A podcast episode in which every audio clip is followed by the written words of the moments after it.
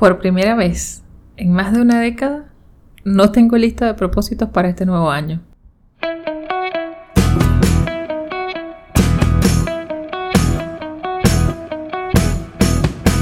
Esto es Sinceridad Holística, un podcast donde hablamos de crecimiento personal de la manera más honesta posible y sin mucho bla bla bla.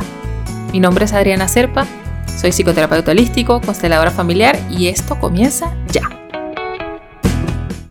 Y mira que yo solía ser la señora de las listas. Hacía listas para todo. Empezaba a planificar el año como desde noviembre del año anterior. Inclusive hubo un mes que creé una, un año, perdón, en el que creé una carpeta completa donde detallaba paso a paso cada una de las cosas que iba a hacer para alcanzar mis metas. Pues resulta que ocurrió 2020 y todas esas cosas perdieron sentido para mí. Mi agenda hermosa que me había comprado quedó prácticamente entera a partir de abril 2020. No tiene ni una sola rayita más y yo decidí dejarla así. Porque 2020 sirvió, por lo menos a mí me sirvió, para darme cuenta de que estas, estas planificaciones a largo plazo no tienen mucho sentido la vida realmente no se trata de, de crear alrededor de metas. Y ojo, con esto no estoy hablando de que yo haya empezado el año así en, el aire, volando, flotando, y que pase lo que Dios quiera y, y, que fluya como el río. No se trata de eso. Obviamente tengo cosas que quiero hacer, obviamente tengo cosas que quiero lograr. Lo que pasa es que ahora ya no me siento tan apegada a ellas. Porque entiendo que todo puede cambiar que puede cambiar en un segundo y que además es lo natural de la vida. La vida es siempre así, la vida está siempre cambiante. Yo vivo en Tandil, una ciudad de, de Argentina que está rodeada de sierras, y desde mi ventana veo las sierras. Y las sierras son todos los días distintas. Y cada tres meses son distintas, sus colores son distintos, sus animales son distintos, el viento como sopla sobre los árboles es distinto todos los días, absolutamente todo en la naturaleza está cambiando todos los días. Entonces, ¿por qué o para qué los humanos nos empeñamos en crear una estructura rígida, fija, para cosas que no son naturales que sean así? Hasta el mismo hecho de lograr algo en la vida no tendría por qué ser algo rígido, podría ser algo mucho más eh, sencillo, podría ser algo divertido inclusive. Lo que yo he entendido en este tiempo es que lo importante no es la meta, sino cómo llego a esa meta. Por eso para 2021 me estoy concentrando en algo distinto. En lugar de sentarme a hacer una lista de intenciones o una lista de cosas que quiero lograr, me estoy concentrando en cómo creo una buena estructura, una estructura que funcione para mí en el día a día. Es decir, cómo puedo crear una rutina en mi día a día que me permita ser consciente de mí, ser consciente de dónde estoy invirtiendo mi energía y que además me permita alimentar esas partes de mí que necesito alimentar para lograr lo que quiero lograr. ¿Sí?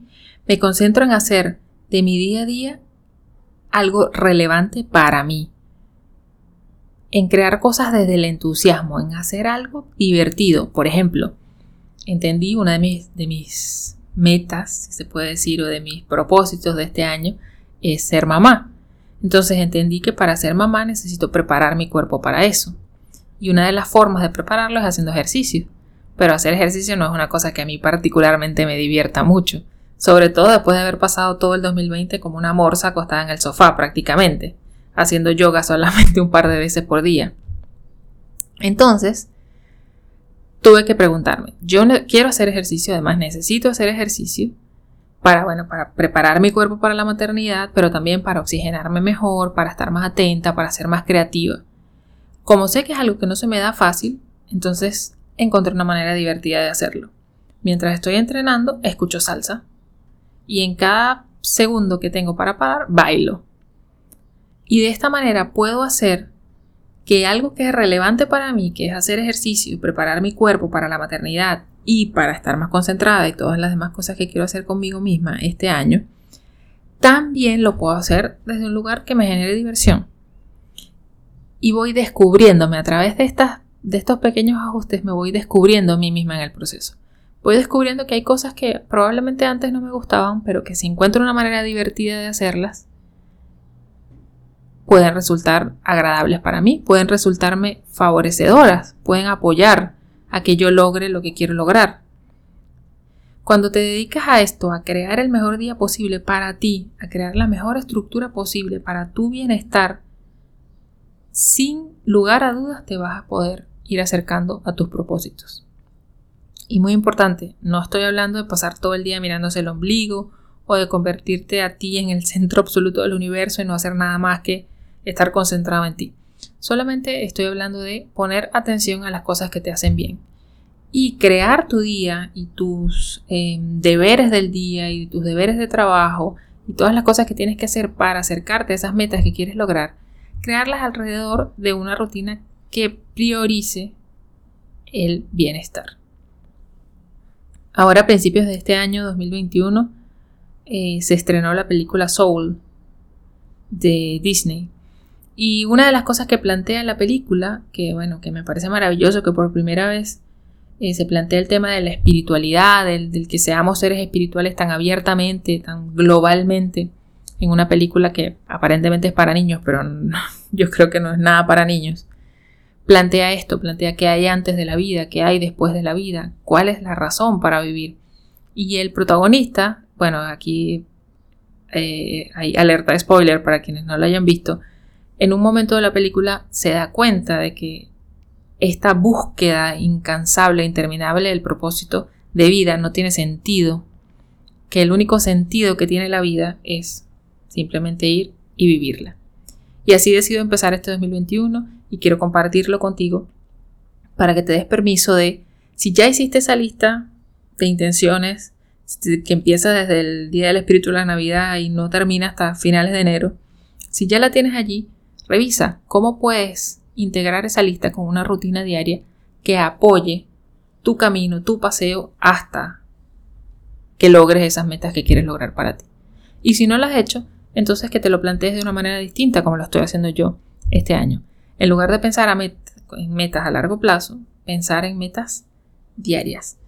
Pensar en acciones pequeñas que puedas hacer todos los días que te puedan ayudar a convertirte en la persona con el carácter, con las características, con el alma, con el espíritu y con la fuerza para lograr las metas que quieres lograr.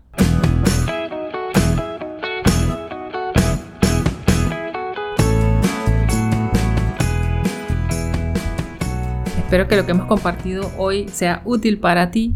Comparte esta información con alguien que sepas que ya hizo su lista o que no ha hecho su lista o que no haya que hacer con su vida en este 2021. Quizás esta información le pueda ayudar. Mantengámonos en contacto. Me puedes encontrar en todas las redes sociales como arroba que entre la luz. Y también en mi página web www.queentrelaluz.com puedes encontrar muchos más recursos gratuitos para que te acompañen durante todo este año. Te dejo un beso grande y nos vemos en la próxima.